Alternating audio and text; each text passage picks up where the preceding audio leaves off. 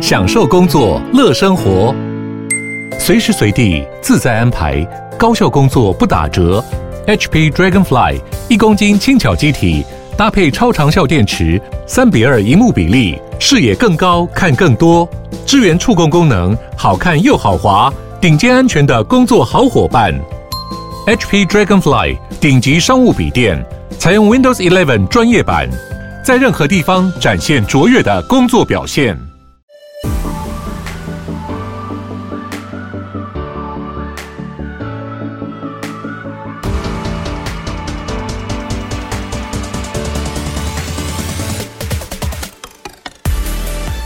是林科威，我是一方。大家毕业后可能会选择到国外留学，甚至之后到海外工作。今天的来宾他推出了线上留学平台，还结合了留学生海外求职的服务，帮助留学生们更容易找到工作。我们今天邀请到 Candice 先生的线上留学平台创办人 Candice 来到现场，来跟我们分享他的创业故事。我们欢迎 Candice。Hello，大家好。Candice 你好，想请你自我介绍一下自己的背景，还有 Candice 先生品牌有哪一些服务？好的，呃，大家好，我是 Candice。啊、呃，我的背景是这样子，因为呃，我本身的话，呃，其实是创立就是 Candice 先生线上家教平台的创办人。然后呢，因为 Candice 先生的话，主要是一个线上平台的一对一家教，因为我们现在是比较多的线上一对一家教。那我们的服务内容的话，主要是有分成三个部分。第一个部分的话，就是。比方说，只要是留学生要出国要准备的东西，像是考 GMA、GRE 啊、SAT 啊这一类的，雅思、托福这一类的所有的考科的部分的一个考试准备备考的部分，这是第一个部分。然后第二个的话，就是呃，比如说留学生他到美国，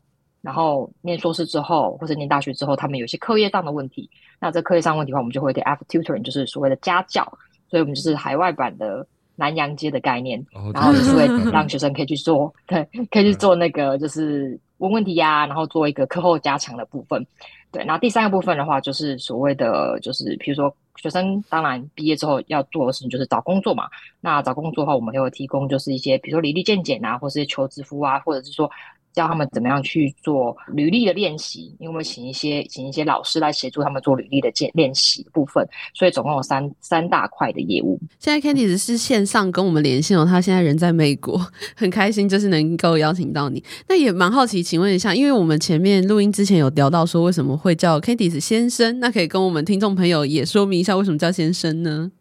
哦，对我我我叫 Candice 先生，并不是说哦，我我的老公，或者是说我是变性的或者人妖之类，因为很多学生以为说我是男老师哦，然后可其实不是啊，因为先生的意思在日文的叫代代表是先生，对啊，因为 Candice 老师、嗯、Candice 老师听起来就感觉有点无趣嘛，所以就加一个 Candice 先生，让学生有一个问号，他可以跟我提问，嗯、跟我做互动，所以这个有点像是理科太太的概念啊，就是一个绰号，嗯、一个谐音的概念。对，嗯，哎，那我想问一下，就是当初为什么像想成立这个 Candice 先生，是因为你过去在留学时有遇到一些困难吗？还是你你成立的初衷大概是什么？嗯、呃，因为我自己呃本身也在国外念书嘛，那我那时候在连续念书的时候，其实蛮辛苦的，嗯、因为我那时候呃是我本科是念数学嘛，可是我到国外去念书的时候是念的是呃财务投资，完全不相干。所以那时候在念的时候就很可怕，因为因为第一个当然语文能力你要去听老师去用全心教学，本来就是一个很大的问题了，嗯、再加上一个跨科系，所以那时候真的是很可怕，就是包括什么会计啊，一点都不懂，然后。也没有人可以求救，所以那时候真的真的非常辛苦，还有被当啊，然后可能还有还有一些一些问题的产生。所以我后来毕业之后，当然很顺利的毕业之后，我回到回国之后，我想说好，那我就是一定要做这件事情，因为我现在有能力了，所以我要帮助就是一样跟我在海外遇到困难的学生们，所以那时候才会成立就是 Candy 先生这个这个平台，来帮助所有的留学生。哎，那这样子创业初期的时候，台湾海外的一个留学的状况是，呃，比较相对没有什么服务在支援这一块吗？呃，如果说是第一块业务的话，就是备考的部分，比如说 GMAT、GRE 的话，呃，台湾目前的话是蛮多的。对，那第二块跟第三块的话，比较比较是一个全新的，因为很少有呃台湾的补教业是可以跟着留学生一直到海外。比如说到美国啊，或到欧洲之类的，所以像我们现在这种形式的家教服务的话，是比较创新的。目前来讲，台湾是没有人做的。对，哎、欸欸，我很好奇，现在还有美加还是普林斯顿吗？还是都没了？因为我以前呃，美嘉美嘉还有的美嘉算是算是呃一个龙头，对龙、嗯、招牌。可是他他现在的话比较比较少做，因为他现在他全、嗯、他之前做实体嘛，而且他他他已经红了好久了，所以现在都有一些新兴的新兴的品牌、嗯、或新兴的就是教育产业出来。我真的假的？对，但是还是有。对，对对对，我好老了，因为因为以前我自己也在国外念书嘛，所以也都是有去美加 或布林斯顿留学，所以哦，啊不不是留学，就是去去补那个 GMAT 或托福这样子。对啊，哦，对，呃，也也呃，现在他们还在啦，嗯、只是说就规模变得比较小一点了。对，了解了解，所以所以你这样你是有看到同业的痛处或痛点，你才会想要去成立这个这样子的一个平台嘛，对不对？就是说，呃，因为那时候我是在五年前创业的嘛，然后那时候我就是全部一开始就直接是线上了，所以。在还没有 COVID 发生之前，我就是全部就是把它改成，就把它全部都把它弄成线上。所以后来刚好 COVID 发生之后，我就刚好捡到这个时机点，就是全部线上。所以同业那时候他们都还在做大型补习班啊，就在做实体的实体多多人的小的的班级的时候，他们遇到 COVID 的时候就会。就没完全没有办法接招，然后就非常非常痛苦。对我来讲，我们完全没有差，因为我已经做线上做了，已经多做了两年的时间，所以非常的顺利。嗯，对，所以这个时候就反而是这个这个 COVID 让我捡到就是这个这个时间点。对啊，嗯，那想要问一下，呃，目前台湾的一个留学代办中心啊，跟 Candice 先生就是有什么样特别的差异，还是是在于职涯探索的这一块呢？嗯。一般的留学代办中心的话，所谓代办中心就是说，他可能只帮学生就是申请学校。那至于说他考试的部分的话，那可能有些学生可能考不好，就跟他可能就会跟你讲说，哦，你去找自己找资源去把它考，想办法把考试考高分。那这种就是专门纯只有代办代办的部分。那我们的部分的话，就是除了当然有代办之外，我们还要帮他准备备考，就是让他把这个分数考到高分。嗯、那当然还有就是，这是我的第一块部分，所以我们第一块就有包含的就是备考跟。呃，申请学校这一块，那当然还有后面的第二块跟第三块，就是所谓的呃课后辅导跟就是求职的部分，所以比较像是一个一条龙的服务的概念。了解。哎，那我想问一下，就是呃，在经营品牌的过程中，你有遇到什么样的困难吗？或是有其他的敬业品牌的竞争，或是？呃，跟师资学生沟通有一些什么样的难处吗？嗯，在经营品牌过程的话，当然我们我我们算是个呃，我我我开始的时候算是一个个人品牌，就比较像是用用我的名，因为我的我的那个 title 就是就是我的我的英文名字嘛，所以比较像是一个个人品牌的概念。所以如果说像一般同业竞争的话，他们都是一个联盟的概念，就是一个一个一个象征，所以。他们的可能都是很多联盟在一起，所以相对的，我在在跟其他产业做竞争的时候，相对会辛苦很多。对，所以因为现在你要说联盟，像比如说医牙医师有牙医师联盟，大家都喜欢找那种就是比如说呃，整栋都是整个整个牙医，然后让你选就是你喜欢的牙医，这种牙牙医师联盟，所以比较大，比较资源比较多。那像我个人的话，是我是只有一个一个人，然后下面有很多老师在做经营，所以在这个号召的时候，或是品牌的的名字的时候，相对的会比较。比较辛苦一点，对，嗯、所以呃，是这这一块就是跟比如说一般的联盟是有差别的。但是我就自己把自己想成说，可能就是可能有点像是徐威、徐威、徐威老师，不是徐老师，他也是一个名字嘛。嗯、可是他其实他以后来也做的蛮大的，我就把自己想象成说，哦，好，那我就是可能是以后的徐威老师之类的。对，哎，那你们会开设哪一些线上课程来帮助这些学生？其中最受欢迎的课程是是什么样的课程？嗯，线上课程的话，我们是说所谓线上课程，就是举凡学生只要有，就是他从他一开始打从他要出国的那一刹那，我们就帮他们都会有所有的课程，包括就是 SAT 啊、GMAT、GRE 的 GIA 的课程啊，就是那些备考准要申请学校的那些备考课程线上课程。那还有就是呃，after tutoring，就是说第二阶段的，就是学生他可能有课业的符号，比如说会计啊、商学院啊，或是 coding 啊，我们都有。嗯、那其实现在最受欢迎，当然就是因为现在是呃申请旺季嘛，所以当然我们的最主要的本业的部分的话，就是那些备考的备考的科目。那第二个呃，最近比较新兴新型的就是。欢迎的课程的话，就是呃硕士的商学院课程。为什么说它呃受欢迎呢？最主要原因是因为我们开始慢慢的在呃美美加美东的部分呢，开始有一些知名度了。如果那学因为学生他们开始知道说我们提供这样的服务，因为不然以前学生就是在海外念书，像我以前在海外念书，根本也不知道说有什么什么课后辅导部分，所以全部都是自己来自己念，然后念到就是每天痛哭流涕，然后。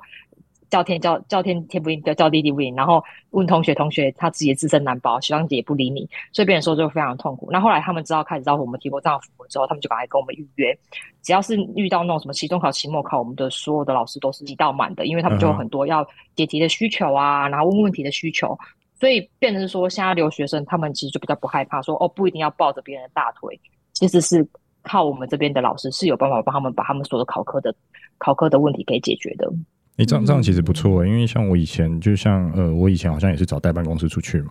然后其实代办公司老实说，好像也没有帮助到太多。这这这是我直接讲实话，这样可能代办公司会 会杀了我，但是。但是在可能在以前的那个年代来讲，可能代办公室就是帮你去 apply 学校，嗯，然后可能他跟学校关系比较不错，他有可能就学校可能就录取你之类的。但但我自己是觉得，确实像 Candice 一样，他他你你讲的就是那时候真的是不知道到底在干嘛，然后就好像真的是茫茫茫茫人海中在那边选啊，或者是自己也不知道到底在要怎么做，对啊。所以我觉得有人帮助你，或有人 tutor tutor 你，我觉得是是应该是蛮好的一个过程，对啊。好，那那我想继续问下去，就是呃，如果留学生在海外有那些有任何的问题，你们会提供哪些服务去帮助他们呢？嗯，其实，在海外有蛮多问题的。其实我觉得并不是只有在在在在课业问题多，在海外的时候特别多。尤其是我在这边有认识有很多学生嘛，然后他们的问题每次都，都跑来跟我求救。举凡说，像当然课业问题是最最主要，因为他们出国留学就是就是念书嘛。对，那。呃，课业问题，然后所以我就会上我们的呃课后的辅导课。那当然也有一些，比如说求职啊，因为在在在美国念书的话，在美国念书或在海外念书，最做最终的目的就是想要留下来找找一份工作嘛。对。可是因为现在这个景气真的很差，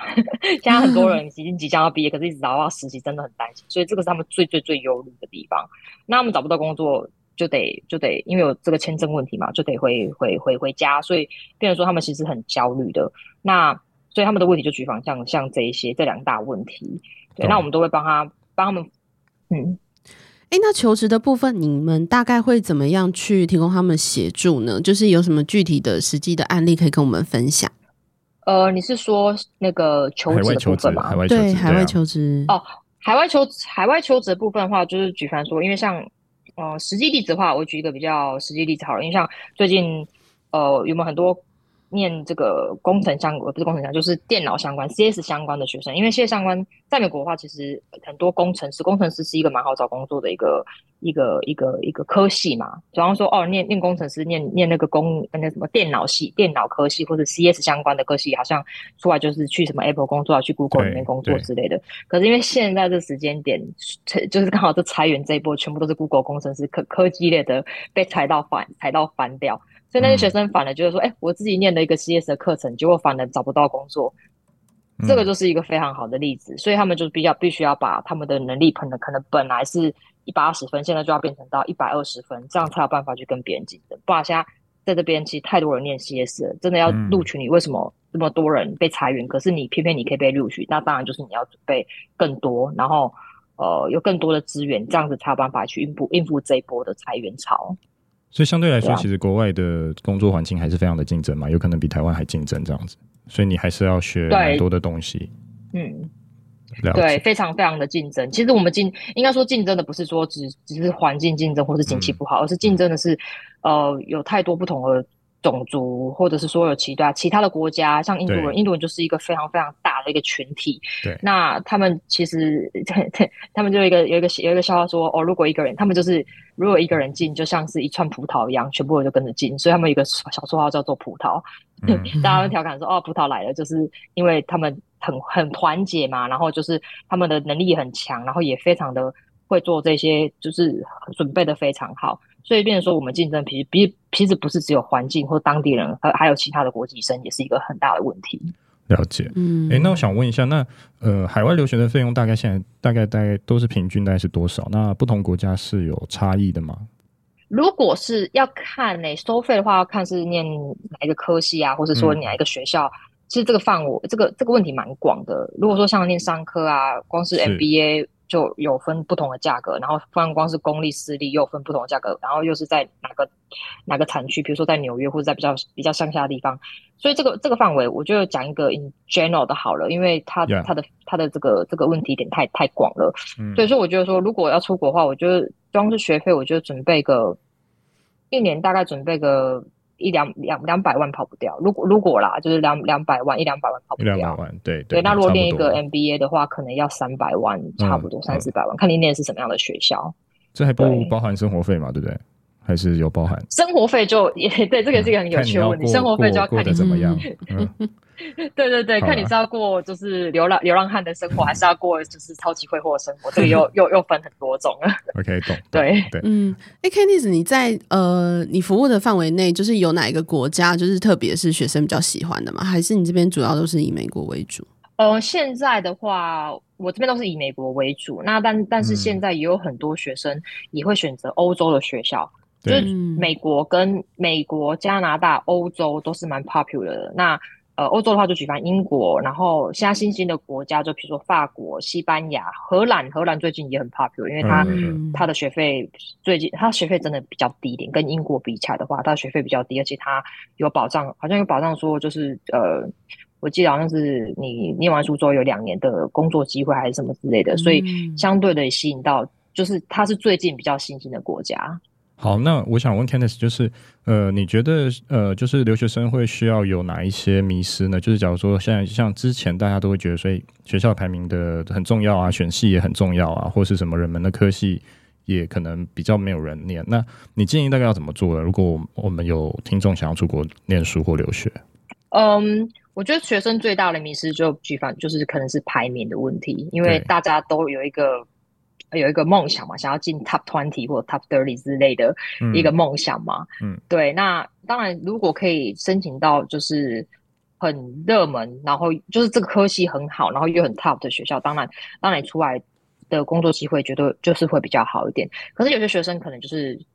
呃，就像你你说的，他可能就是为了进这个名校，可是他选了一个很冷门的科系，然后后来发现，哎、嗯，出出社会之后发现，结果找不到工作，因为这个科系太冷门了，或者是说他名字很好听，可是他其实是一个很水很水的科系，这也是有的。就后来发现出来，大家行内人都知道说，这个这个科系其实是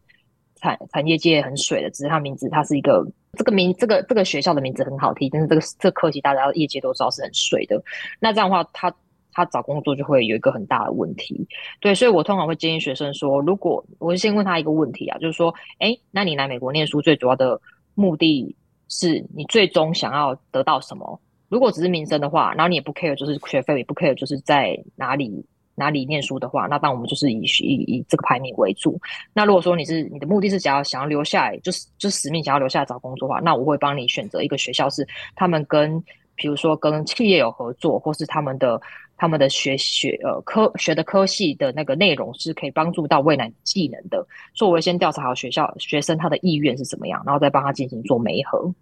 那你有遇到学生是他直接跟你讲说，我想要念这个很水的科系，你会当下会怎么回应他？我会跟他讲说。你要想清楚哦，你这个念完科系之后，因为现在这个这个经济这么差，你会你你念完这个科系之后，你可能就花个几百万，你爸妈几百万的钱，然后就就最后你就可能就是要回回家之类的，你不会有任何的机会。因为我会给他数据看，因为像我们这边的话，都会有一个数据说，嗯、哦，这个科系出来的的学生到底他就业率是多高。我会给他这个科系看。那如果他觉得说哦，没关系啊，反正我就只是想要来过个书，就是我只想要来就是念念书，体验一下，然后回去回回去他有自己的打算的话，那当然我也我觉得我也觉得没有差。对啊，嗯，因为刚刚你有提到是说，呃，工程师就是如果是在美国念 coding，他可能找工作会遇到的困难。那有没有其他就是产业的人可能会遇到的求职上的困难，可以给多跟我们分享一下吗？嗯，产业界的。你是说像哪一个产业？除了 coding 之外，他如果去那边读商学院啊，或者是其他的呃设计学院啊等等的，他们在求职上会大概会遇到什么样的困难？嗯、就是美国的公司会以什么样的标准去录取他们？哦，因为其实我觉得，其实现在不只是只有工程师。很难找工作，所有的产业都一样，因为就是呃美国景气的问题，然后裁员的问题非常严重，所以呃其实不是只有工程的，所有比如包括商学啊、MBA 啊，或者是说呃设计学院，像纽约，纽约其实最多念就是设计设计设计相关的，还有艺术相关的。那他们通常现在美国比较偏好是说，他不是。只是单纯哦，学商就学商，然后学设计就学设计。他希望的是你，你有多方面的技能，譬如说会 coding 啊。那这 coding 那也不是说像 CS 这么这么硬的这种，就是哦，我要真真的坐在那边就写一整天的 coding，不是，而是说像比较简简单的，比如说 Python 啊、SQL 这种比较基本的东西。那他会觉得说，哦，你这个人不是只有专专门只会做这一件事情，你是很多元的，你是有多样性的。那他们现在是比较喜欢找这样的，就是。技能的人，所以我通常都会建议学生说：哦，如果你是学商科，你可能要再自己去学一些简单的 coding 的东西，嗯、然后增加你自己的竞争力，把这个硬实力加加加起来。不然大家都念商科，为什么凭凭什么要选你呢？就是因为你有多了一点的技能，那这样子的话，他们就会看到你的你的长处，就比较容易可以录取机会比较高一点。了解，哎，Candice，呃，我想请你跟听众介绍一下，假如说你有没有一些实际的案例，就是留学生留学生在美国找工作，他是怎么找到的？那你们怎么协助他，可能真的让他真的在成功录取这样子？嗯，其实我们一开始，因为我们其实在，在在在。这个美国不呃，不管在线上或者在实体的部分，都有办很多呃讲座，这叫求职讲座。嗯、那这个求职讲座的话，包括就是，比方说商学院、code 呃 CS 相关或是设计相关的各个不同讲座。所以第一件的话，第一件事的话，就是我会先呃邀请这些学生来听我们的职业讲座，因为你要有一个基本健康的这个这个观念，还有知道说这个这个求职的环境到底有多恶劣，他们才会引引发他们的。他们的危机意识嘛，因为如果没有危机意识，他们可能就玩玩了 玩了两年之后就就就不知道跑哪去了。对，对，所以第一件事情要先让他们引发他们的危机意识，所以听讲座有一个健康的、嗯、呃健康的这个观念跟 mindset。然后在第二件事情就是请他们看履历，看他们拿他们的履历，因为他们履历有时候真的是乱写通，就是可能他们没有根据公司要求的乱写通，所以写出来的履历是不能看的，或是也英文很烂，就是这个文法不怎么修，所以我们通常会。请他们把履历交出来看他们的履历，所以第二件事情就是协助他们，帮他们找到就是第一第一个面试机会。那你有面试机会的时候，我们才能继续接下去呃后续服务嘛。比如说这家公司需要什么样的模拟面试啊，或者是说呃 interview 的流程之类的，我们再去做进行做一堆的客制化的 training。所以是说，呃，他可能会有一个目标，是他想要找的工作类型，然后你们是会去帮他搜寻现在市场上有哪些职缺的吗？还是他的实际上进行方式大概是怎么样？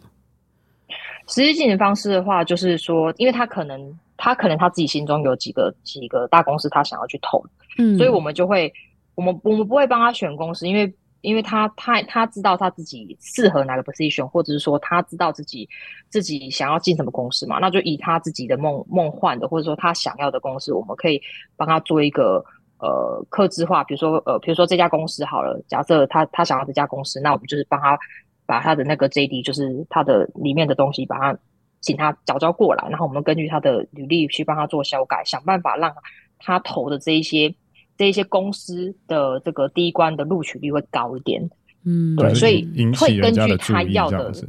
嗯，就是引起人家的注意啦。至少是你们帮他看过改过之后，对对对，对对，然后会跟他讲一些美感，因为他你你人家一家好的公司，他其实收到的履历其实是上上千封、上百封的，他要怎么样特别突出来，就是要可能要小小使一些小手段跟一些技巧之类，那我们会在履历当中会。跟他讲，我们会有专业的顾问去帮他做呈现，说你的你的亮点应该要怎么提，他有办法去在这个茫茫的这个推、呃、这个信件里面，履历海中，对，OK，对对，履历海中，然后脱颖脱那个那个什么叫做脱颖而出，呃、就是对脱颖而出，对脱颖而出。好，那 Kenneth，我想问一下，就是因为 Kenneth 先生有帮助过这么多学生，那有哪一些学生的回馈是让你印象深刻的？嗯。对我我这个这个回馈的部分，其实我觉得，呃，当然当然，呃，高高分心的分享，或是就是纸上的这种回馈，当然一定是一定是蛮多的。那我自己个人印象最深刻的是，因为我现在其实就在纽约嘛，那我自己有很多学生，他们可能是念 NYU 或是念哥伦比亚大学之类的。对对。那他跟他们的关系其实已经不再是说老师跟老师跟学生之间关系。其实我我们其实有时候像比如说感恩节，或者说一些比较。重大节庆的话，我们会自己出来吃饭啊，或者就是像朋友一样。所以他他们常常他常常听他们讲说，像我这个感恩节就是我跟几个学生出去吃饭嘛，他就说哦，他真的很谢谢我，因为他这这个时间就特别感性嘛，就是说哦要感谢身边知道人，他就说对感恩的心，抱着抱着感恩的心，然后说他非常感谢我，因为说他从他从一开始做他出国留学。我帮助他嘛，帮他考考考试，帮他考考上他要的学校申请，然后到现在这边，他有任何问题，他都来找我。其实这种感觉就是，他就说他把我当家人一样，就像一个大姐姐在身边一样，可以他有问题就直接来找我，然后我想办法帮他解决。所以就有点像他的奶妈吧，就是帮他把屎把尿，就是所有的问题，有时候还听他感情诉苦之类的，嗯嗯的这些东西。对，所以我就觉得说，哦，听到这个觉得还蛮蛮好的，不是说哦，他把你当做老师，帮你写高分分享这些。比较呃比较僵化的东西，因为毕竟那就是高分享，每个人都会写嘛。但他私底私底私底下这样跟我讲，尤其在感恩节这时间跟我讲这件事，让我觉得说特别觉得就是很有成就感，就会帮助他非常的让我觉得印象非常的深刻。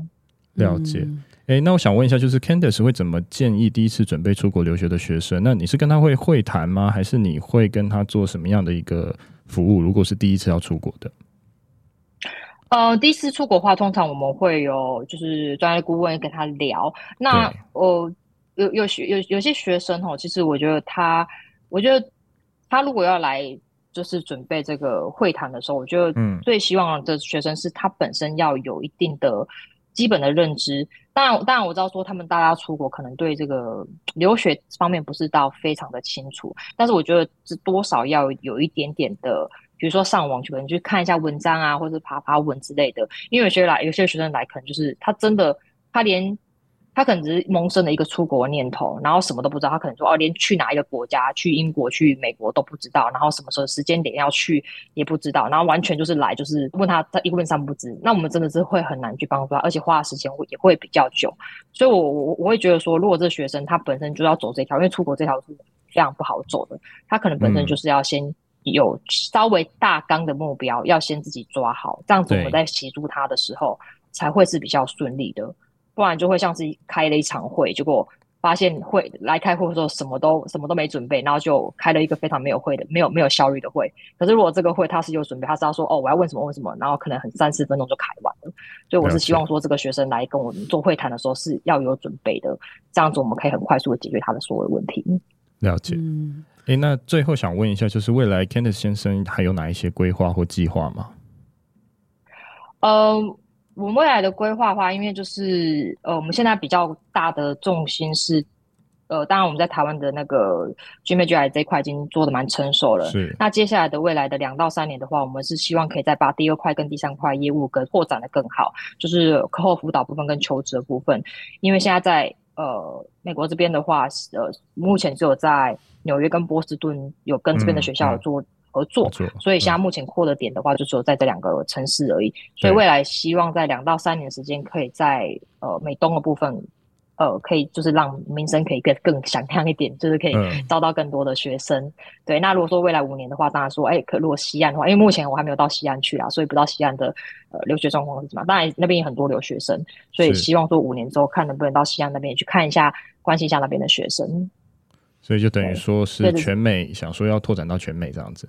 呃，对，呃，ideally 是这样子啊。Okay, okay. 对，所以是希望希望说就是可以帮助到美国的美美国的留学生们。今天非常高兴邀请到 Candice 先生的线上留学平台创办人 Candice 来到现场，来跟我们分享他在留学产业的观察以及创业故事。今天的内容就到这边，谢谢大家，谢谢，谢谢，拜拜，拜拜，谢谢，拜拜。